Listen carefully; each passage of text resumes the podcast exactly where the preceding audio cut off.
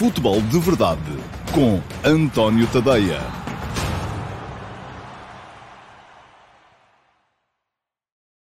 Olá, muito bom dia a todos e sejam bem-vindos ao Futebol de Verdade, edição de terça-feira, dia 16 de março de 2021. Hoje vamos ter uma edição assim em cima da atualidade. Uh, vai ser um bocado desafiante, porque vou ter que estar aqui ao mesmo tempo que estou a falar convosco, com atenção àquilo que é a convocatória de Fernando Santos para a Seleção Nacional, porque me proponho a comentar desde já as escolhas do selecionador para os jogos contra o Azerbaijão, a Sérvia e o Luxemburgo, que marcarão o arranque uh, da campanha portuguesa na qualificação para o Mundial de 2022. Um, não é que esteja à espera de grandes surpresas, acho que não. O Fernando Santos tem sido quase sempre um treinador uh, muito um, conservador nas suas escolhas, raramente faz assim alterações de fundo, uh, mas ele há de estar a anunciar ao mesmo tempo que eu estou aqui. Portanto, para já vou uh, entrar pelos outros temas do dia e, se entretanto, também vos convido a vocês que estão aí desse lado e que podem naturalmente também participar nesta emissão do Futebol de Verdade, já sabem como, comentando porque uh, a equipa que está comigo a apoiar-me a fazer o Futebol de Verdade de hoje vai naturalmente introduzindo os vossos comentários. Podem ser perguntas, coisas que achem ou que queiram ver, uh, acerca das quais queiram ver a minha resposta, como podem ser notícias, se de repente souberem um, ou já tiverem visto a convocatória da seleção e se houver assim alguma coisa que vos chama a atenção, podem comentar, que ela aparecerá aqui embaixo em rodapé, com certeza, o vosso comentário, com o vosso nome e com a, a, a pergunta que queiram deixar uh, para que eu possa comentar. Ora bem, Antes de entrarmos no assunto Seleção Nacional e antes de entrarmos até, inclusive, no assunto um, Liga Portuguesa, com o, a análise àquilo que foi ontem o jogo entre o Sporting Clube Braga e o Futebol Clube Famalicão, uh, queria ainda assim passar por cima do caso Palhinha, não tanto a propósito da convocatória ou não do João Palhinha para a seleção. Veremos. O Pedro Cabrita dizia-me aqui que acha que o Palhinha vai ser convocado. Vamos a ver. Eu tenho algumas dúvidas. Acho que merece, acho que faz sentido, acho que é um dos nomes uh, que uh, fazem sentido no grupo de Fernando Santos, mas acaba uma zona do campo que está muito, muito concorrida. Um, porque há, o, há o, Danilo e há também, uh, para o lugar do Palhinha, há o Danilo e há também uh, o Ruben Neves. Enfim, o Williams está a jogar mais à frente, está a jogar como segundo médio. Um, mas vamos passar pelo caso Palhinha, porque esta notícia é de hoje de manhã. O Tribunal um, Arbitral do Desporto deu razão ao Sporting e a João Palhinha no diferendo que opõe o clube e o jogador ao Conselho de Disciplina da Federação Portuguesa de Futebol. Ora, está aqui uh, um brabicacho, diz-me o Curcio Afonso, olha, que já é oficial, Palhinha foi convocado. Muito bem, parece que... Uh, e eu, enfim, não é que eu achasse que ia haver...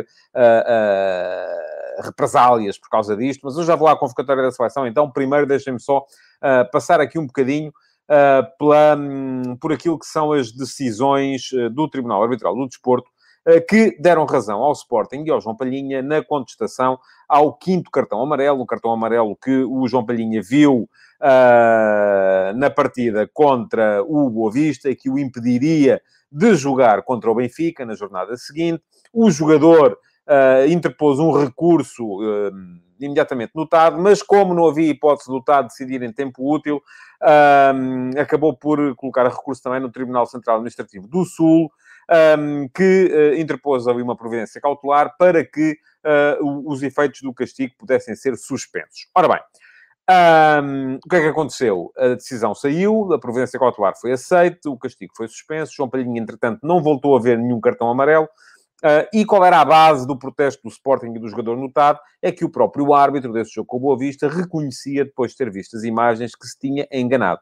Um, decidiu o Conselho de Disciplina da Federação Portuguesa de Futebol manter o castigo, apesar desta admissão de erro por parte do árbitro, um, e o erro era evidente, eu até duvido que fosse sequer falta, quanto mais cartão amarelo.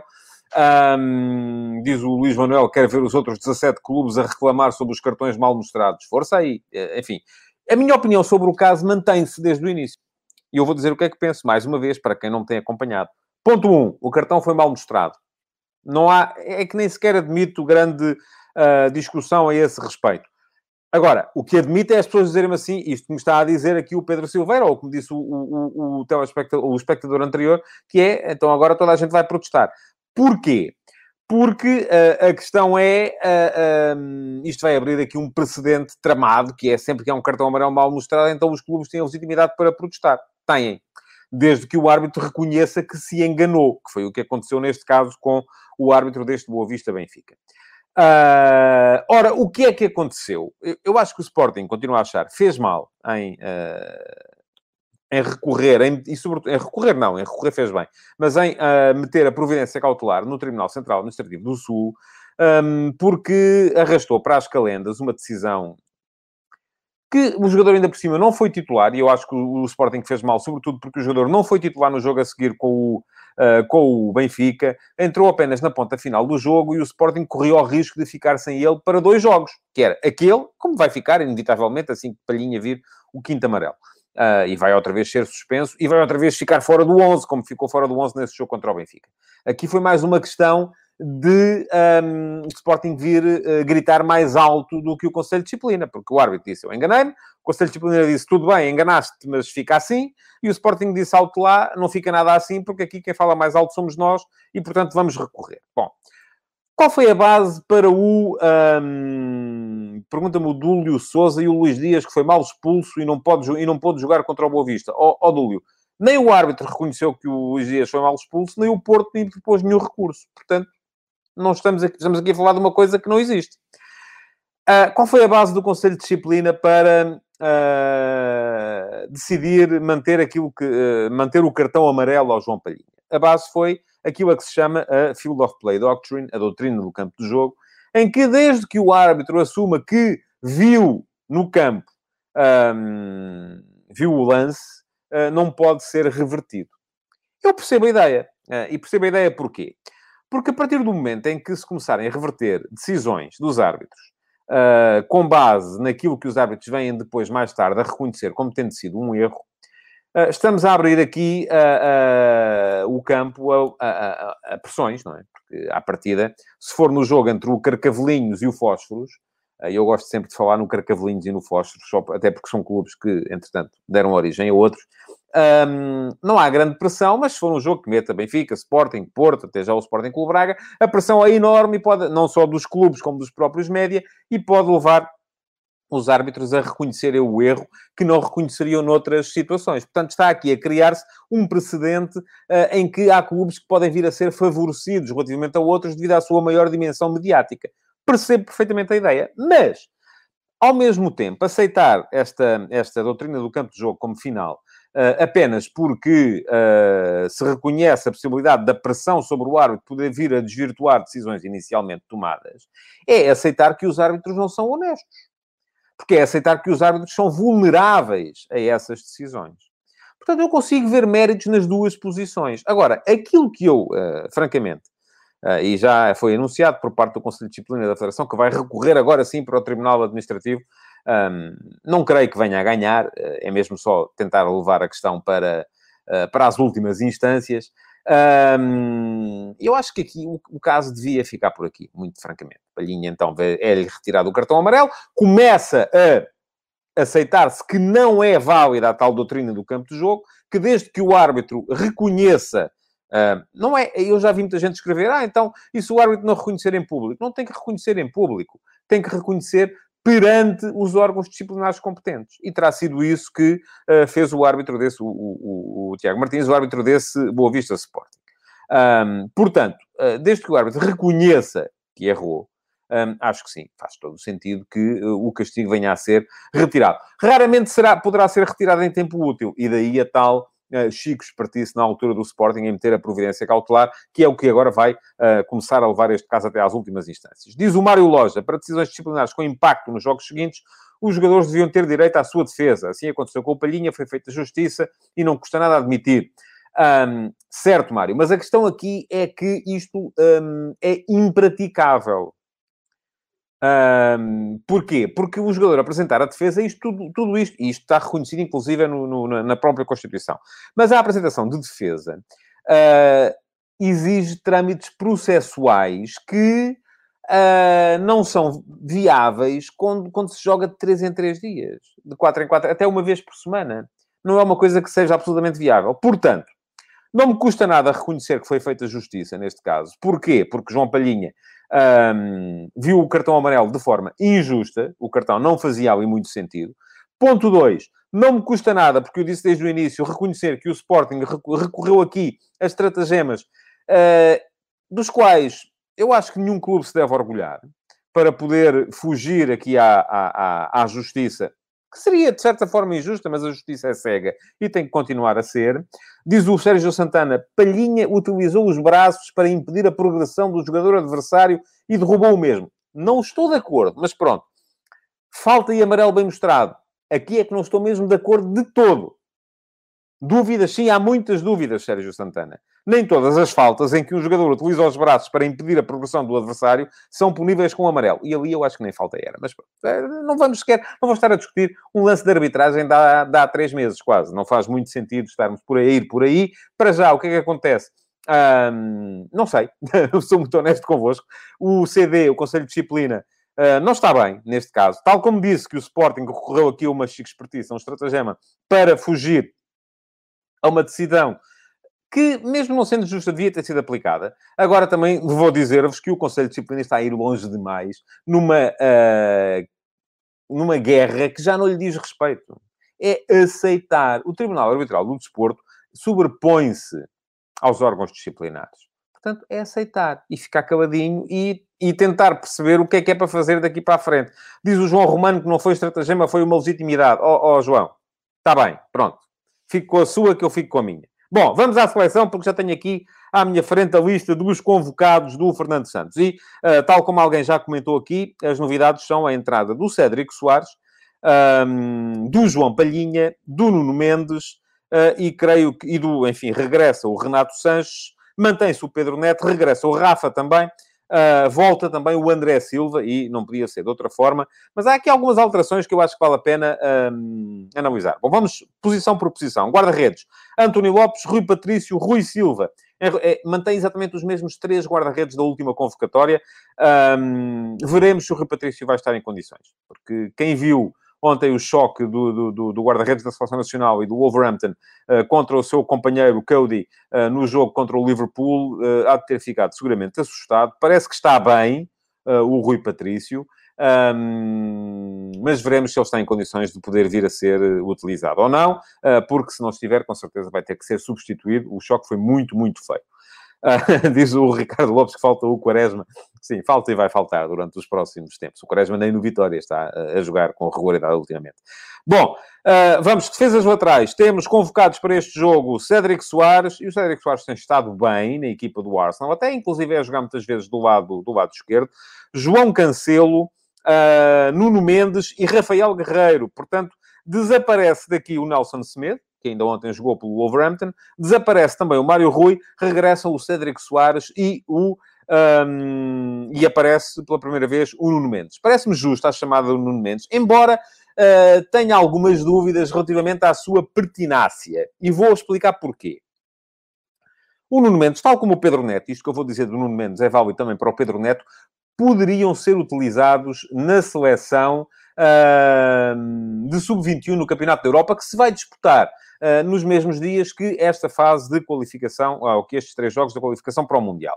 Portanto, se nós olharmos para o Nuno Mendes e para o Pedro Neto como jogadores que vão ser titulares, ou que vão ser pelo menos utilizados e importantes uh, na, na, na, equipa do uh, do. Olha, está-me a chamar a atenção o Paulo Ferraz para o facto do Leme não vai, e sim, já vai ia chegar, e ia chegar a essa conclusão também, mas não está de facto. Também não tem estado a jogar com regularidade no Betis. Mas estava a falar de Nuno Mendes e Pedro Neto e deste dilema entre a seleção principal e a seleção de sub-21. Ora bem, se um jogador uh, já tem nível para jogar na seleção A, deve ser chamado para a seleção A, a seleção A tem sempre prevalência sobre qualquer outra seleção. Mas se a ideia é levar o uh, Nuno Mendes e o Pedro Neto à seleção A apenas para eles poderem uh, conviver, uh, perceber o que é que é aquele grupo e tal, e depois privá-los de uma fase final de um campeonato da Europa de sub-21, aí já acho mal. Um, e há precedentes históricos neste, nesta, nesta base. Aliás, um, foi sobre isso que eu escrevi hoje. Um, e uh, quem quiser dar um saltinho ao uh, meu site, ao antoniotadeia.com, pode ler o último passo de hoje, é precisamente sobre esse tema. Quem quiser ir apenas ao meu Instagram, António.tadeia, é seguir-me e nas stories, todos os dias, há uma sondagem, uma votação para vocês poderem dar a vossa opinião e a de hoje tem precisamente a ver com onde é que Nuno Mendes pode ser mais útil, se ele devia ser chamado à seleção de sub-21 ou se ia ser chamado à seleção principal. Neste momento, a maioria de vocês, dos que votaram, acham que o Nuno Mendes faz sentido na seleção principal, 56%. 44% acham que ele devia estar na seleção de sub-21 e estamos com uh, precisamente 100 votos uh, neste momento. Portanto, uh, é seguirem António Ponte Tadeia no Instagram, darem lá um saltinho e nas stories, todos os dias, vão ter uma sondagem para poderem dar a vossa opinião Uh, relativamente à, àquilo que é uh, a questão do dia. E a questão do dia hoje foi precisamente esta. Uh, falei sobre o Nuno Mendes, podia ter falado sobre o Pedro Neto, a questão também se aplica. Ora bem, centrais. Vão estar convocados então o José Fonte, o Domingos Duarte, o Pepe e o Rubem Dias, portanto, basicamente cai o Rubem de Semedo na, relativamente à última convocatória, porque na última não esteve o Pepe, estava lesionado. Um, enfim, acho que. E percebo a ideia de uh, até porque o José Fonte estava a fazer um bom campeonato de França. Continua a haver aqui muito ódio de estimação pelo Renato Sanches. O Carlos Almeida, que está aqui a dizer que não podia faltar o Renato Sanches, já uh, houve quem antes falasse do tema, certamente não viu nenhum jogo do Lille esta época, porque o Renato Sanches tem sido dos melhores centrocampistas, do líder do campeonato francês. Portanto, enfim, vamos lá com calma. Um, eu sei que as pessoas não gostam de, de, de, do Renato, há quem não, uh, não gostam do Félix, depois há quem não gosta dos jogadores do Sporting, há quem não gosta dos jogadores do Porto, enfim, mas vamos com calma, uh, porque, uh, enfim, há coisas que fazem todo o sentido. Percebo, por isso mesmo também, a ideia da chamada do José Fonte, porque tem sido um jogador importante também na, no equilíbrio, não só desta seleção, como da equipa do Lille, um jogador muito experiente, mas uh, concordo com o que alguém já escreveu aqui também, é preciso começar a renovar nesta, nesta, nesta área. E, uh, pronto, há o Pep, que parece sempre um jovem, uh, o Rubem Dias tem estado em grande no Manchester City, uh, mas uh, uh, o Pep também já não vai durar muitos anos, infelizmente, para todos nós, como titular da seleção. O José Fonte, em aspas, aparece aqui o Domingos Duarte como alternativa e o Rubens Semedo, enfim, já esteve também no grupo e agora saiu. Vamos aos médios. Bom, no meio-campo, em relação à última convocatória, acentua-se a dimensão defensiva. Uh, porquê? Porque estão Danilo, João Palhinha e Ruben Neves. É verdade que Ruben Neves pode jogar como 8. Eu pessoalmente não gosto. Gosto dele como 6. Mas uh, se olharmos para o meio campo da seleção com três elementos, um 6, que é um jogador que faz mais terceiro central, que aparece mais fixo e, e no, no, no, corredor central. Depois um 8, que aparece mais na área, que é a posição em que tem jogado o William Carvalho. E depois um médio mais ofensivo, uh, que é a posição em que tem jogado o Bruno Fernandes. Ora bem, desta vez temos três jogadores para a chamada posição 6, Danilo, João Palhinha e Ruben Neves, portanto aparece o João Palhinha de novo.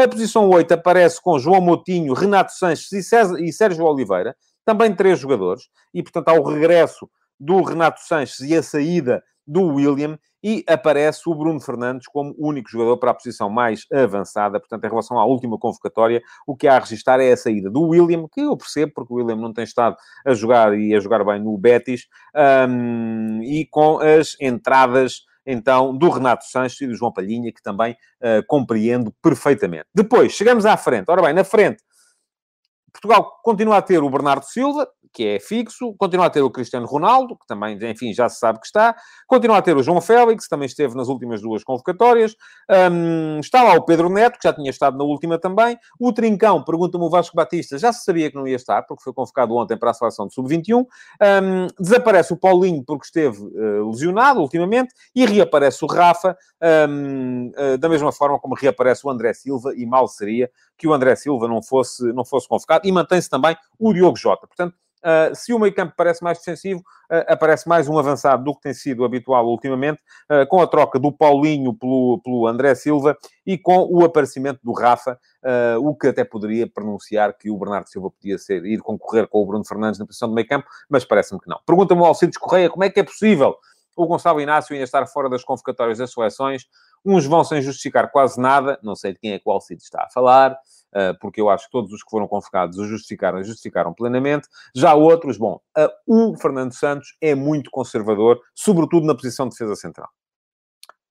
Ah, eu acho que, enfim, admito perfeitamente que o Gonçalo Inácio possa em breve entrar nas cogitações. Mas o que eu acho piada é que as mesmas pessoas uh, que achavam que o João Félix não devia ser convocado porque só tinha feito meia dúzia um, ou uma dúzia de jogos, que o Renato Sanches não devia ser convocado, só tinha feito uma dúzia de jogos, uh, agora já acham que o Gonçalo Inácio... Deve... E, e ao contrário também, não é? Aqueles que na altura achavam que fazia todo o sentido, agora já acham que não faz sentido nenhum.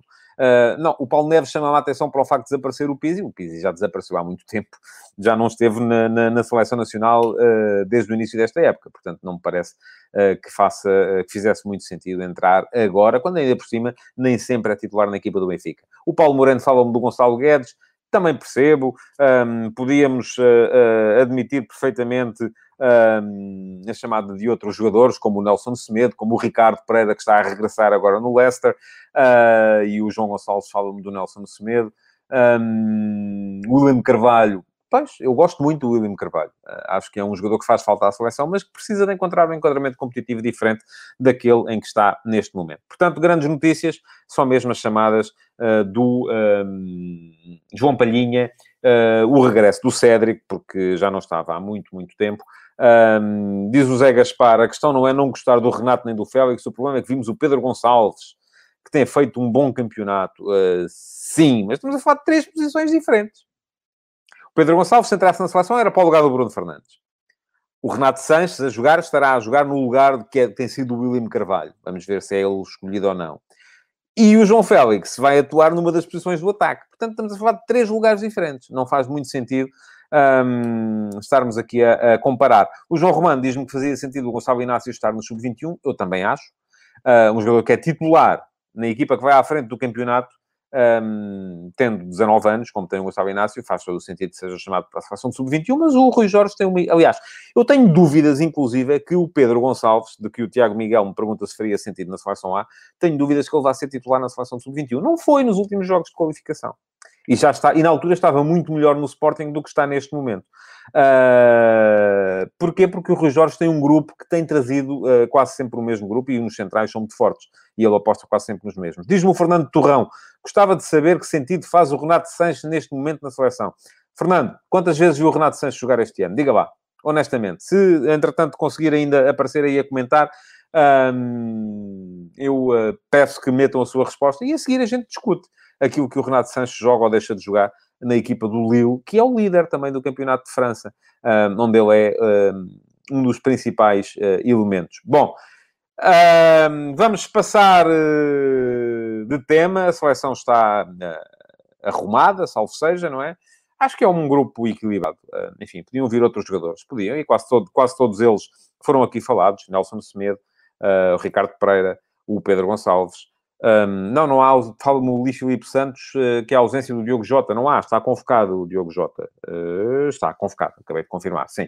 Um, o regresso também do André Silva, que também é importante e já me parece que fazia falta na última convocatória. O Zé Gaspar diz-me que Bruno Fernandes precisa de um substituto, verdade, eu creio que pode ser o Sérgio Oliveira, desviado para ali, pode ser o Bernardo Silva, desviado para ali, um, mas veremos o que é que vai fazer o Fernando Santos. Bom, vamos olhar para o jogo de ontem, porque ontem o Sporting Clube Braga uh, cedeu, empatou fora com o Futebol Famalicão, 2 a 2.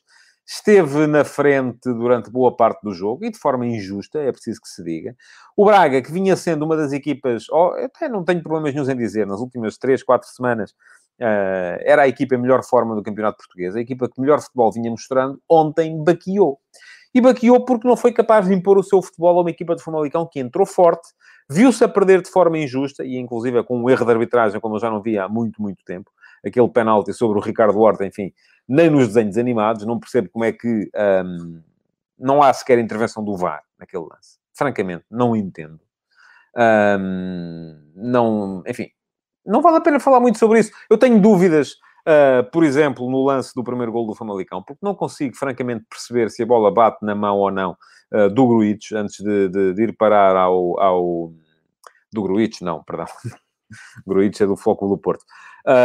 Não precisa se a bola bate na mão do, do, do jogador do Famalicão uh, que, que, to, que, disputa o lance no ar antes do, do, do remate do Anderson. Estou aqui a recorrer ao, ao, Estou aqui a recorrer... É o Babich, assim é que é Estou aqui a recorrer para, para me lembrar do nome do jogador, uh, não percebi. Portanto, admito perfeitamente que o VAR também tenha tido essa dúvida e acabo por não uh, dizer nada ao árbitro, porque, e aí vale, de facto, a doutrina do campo de jogo, que é aquilo que está, uh, é aquilo que o árbitro vê primeiro. Mas, vou dizer isto claramente, não admito que o árbitro olhe, veja nas imagens o lance da falta sobre o, ou da alegada falta para penalti sobre o Ricardo Horta e não diga ao árbitro, olha, que não se passou rigorosamente nada. Uh, acho muito estranho, mas pronto, enfim. Uh, foi marcado, o Braga colocou-se em vantagem depois com um belo gol do Al-Musrati, uh, num canto bem, muito bem trabalhado, mas a segunda parte foi toda ela do Famalicão. Um, o Famalicão esteve bem, o Ivo Vieira parece que teve um efeito positivo na equipa, a equipa está cheia de confiança, pareceu cheia de confiança, apesar de ter entrado uh, no jogo na última posição do campeonato, uh, mostrou futebol positivo, com a inserção dos laterais, o Vinagre e o Lameiras, com uh, os, na segunda parte, o Kraeva tomar conta do meio campo e a aparecer a mostrar já alguma das coisas que tinha mostrado no ano passado no, ao serviço do, do Gil Vicente. Com o Gil Dias muito bem no jogo também, com o Heriberto a entrar bem no jogo também. Portanto, parece-me que foi uma equipa do Famalicão positiva, que poderá, com certeza, uh, olhar para uh, a ponta final do campeonato com algum uh, otimismo. Eu volto a dizer, acho que este campeonato vai ferver lá embaixo. Uh, Diz-me o Nuno Teixeira, já falei da arbitragem, eu estava a falar-me de, de, de, arbitragem, uh, mas já falei, pronto, não vou, não vou repetir-me. Acho que este campeonato vai, vai ferver lá embaixo. Eu recordo que eh, no ano passado, a salvação eh, foi atingida com 34 pontos, eh, embora se contarmos que este ano há mais uma equipa a ser envolvida, porque o, antepenúltimo vai ter que jogar um play-off com o terceiro da segunda liga, já seriam precisos 35 para ficar a salvo. mas no ano passado tivemos uma equipa com 17 pontos, que foi o Aves, que não roubou pontos aos outros. este ano, já todas as equipas têm, a 11 jornadas do fim, mais pontos do que o Aves fez em todo o campeonato do ano passado. Portanto, temos Farense com 19, Famalicão com 20, Boa Vista Marítimo e Nacional com 21, Gil Vicente com 22, Portimonense com 23, Tondela com 24, Bessado com 25, Rio Ave com 26. Eu acho que toda a gente aqui ainda está envolvida eh, na luta pela fuga à despromoção. E vou dizer mais. Eh, de todas estas equipas que aqui estão, para se salvarem, têm que fazer pelo menos 10, 11 pontos daqui até a final. Pelo menos. Sendo que os que estão cá mais abaixo vão precisar de fazer mais. Mas eh, eu acredito que este ano a despromoção uh, ou a salvação não seja atingida com menos de 35, 36 pontos. Uh, vai ser duro. Embora, uh, estive a olhar hoje de manhã para, o, para os últimos campeonatos, no último ano em que o último classificado da Liga fez uma boa pontuação, foi em 2017, 18, o último acabou com 30 pontos, depois a salvação foi atingida com 32. Uh, porquê? Porque vai ficar toda a gente muito igual lá embaixo. Mas uh, qualquer destas equipas que estão envolvidas ainda na luta pela fuga à segunda liga vão ter de uh, suar ainda muito aqui até final. E, uh, aliás, se olharmos para aquilo que foi, que foram as últimas 11 jornadas da época passada, um, ninguém se salvou fazendo menos do que 11 pontos nessas últimas 11 jornadas. Uh, foi o Boa Vista, neste caso, uh, que fez 11 pontos nas últimas 11 jornadas. Uh, a Bessade fez 10 pontos nas últimas 11 jornadas também. Pronto. mas anda tudo por aí. 10, 11, 12 pontos o Tondela, uh, 14 pontos o Gil Vicente, 15 pontos o Marítimo e depois 17 o Portimonense, 17 o Passo de Ferreira, 16 o Moreirense. quem desceu foi o Aves, que só fez 4, e o Vitória Futebol Clube fez 7. mas, de facto, acaba por ser muito importante para as equipas que estão lá embaixo ainda pontuarem e pontuarem bem daqui até final. Um, diz o Tiago Miguel que o Tondela safa-se no último minuto da última jornada. Costuma ser assim, já foi assim algumas vezes. Uh, no ano passado não foi, o ano passado foi mais tranquilo, uh, mas uh, acaba por ser ainda um... Vai ser um final de campeonato a ferver para as equipas que estão lá embaixo. Quanto ao Braga, bom, o Braga, com os dois pontos que deixou em Famalicão ontem, perdeu o segundo lugar para o Fogo do Porto. Uh, viu o Sporting mais longe e um, se víamos que o Braga estava a 9 pontos do Sporting em segundo lugar e com, recebendo o Sporting em casa, neste momento já está a 11. Uh, e vai haver um importantíssimo Sporting Clube Braga-Benfica na próxima jornada. Não podem ganhar os dois. É isto que diz o Paulo Moreno. O Porto chega agora ao segundo lugar. Na próxima jornada, os Dragões têm um jogo teoricamente mais fácil. Enfim. Hum... Se bem me lembro, o Porto vai jogar fora com o Portimonense, não é? Deixem-me só ter aqui a certeza disto que estou a dizer. Um, exatamente. O Porto vai jogar fora com o Portimonense Não é um jogo fácil. O Portimonense é uma equipa ofensivamente forte. Uh, depende da forma como o Porto encarar o jogo. Mas dizia o Paulo Moreno que o Porto é um jogo mais fácil, o Sporting enfrenta um Vitória de orgulho ferido. Sim, podemos ver a coisa assim. Também podemos ver que enfrenta um Vitória que tem sido um passador do ponto de vista defensivo. E temos o jogo entre terceiro e quarto classificado. Pergunta o Paulo, poderá o Porto reacender a luta pelo título no fim de semana? Claro que pode. Basta-lhe ganhar e que o Sporting perca, não é? E aí já ficaria a sete pontos. Mas são sete pontos sem confronto direto. Uh, e sendo que o Porto ainda vai jogar ao, à luz também com o Benfica. O Porto tem, daqui até a final, um calendário com menos jogos grandes. Só lhe falta um, porque já jogou as duas vezes com o Sporting, já jogou as duas vezes com o Braga, falta-lhe jogar apenas uma vez com o Benfica. Um, e, portanto, uh, uh, mas o Porto, para ser campeão, tem que aliar duas coisas. Primeiro, tem que ganhar os jogos todos, daqui até ao final. Segundo, tem que esperar que o Sporting perca quatro. E, enfim, não é fácil, não é? O Sporting não perdeu vez nenhuma até à 23 jornada, teria que perder quatro vezes, ou empatar eh, cinco vezes, mas estava a empatar cinco vezes, eh, porque o Porto tem superioridade no confronto direto, uh, daqui até final, nas 11 jornadas que faltam. Portanto, uh, enfim, é acreditar, e o Porto naturalmente tem que meter uh, tudo para isso. Agora, para já, aquilo que vai clarificar na próxima jornada é mesmo um, aquela luta uh, é para, para, já para o segundo lugar, porque uh, o Braga recebe o Benfica, quem perder vai ficar uh, em sérios problemas, sobretudo se for o Benfica, se perder, desiste claramente do título. se ganhar, continua a acreditar no título e começa a ganhar preponderância na luta com o Flóculo Porto pela segunda posição, isto, claro, se o Flóculo Porto ganhar em Portimão. Bom, estamos a chegar ao final da edição de hoje do do Futebol de Verdade. Uh, queria lembrar-vos que podem dar um salto ao meu Instagram para votar na sondagem de hoje. Tem a ver com o convocatório do Nuno Mendes para a seleção lá.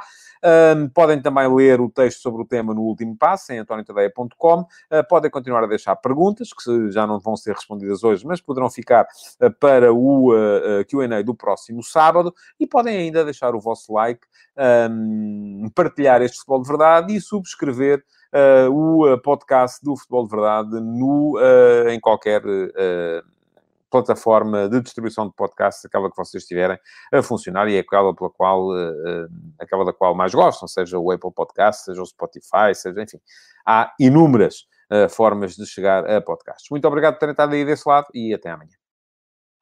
Futebol de Verdade, em direto de segunda a sexta-feira, às 12h30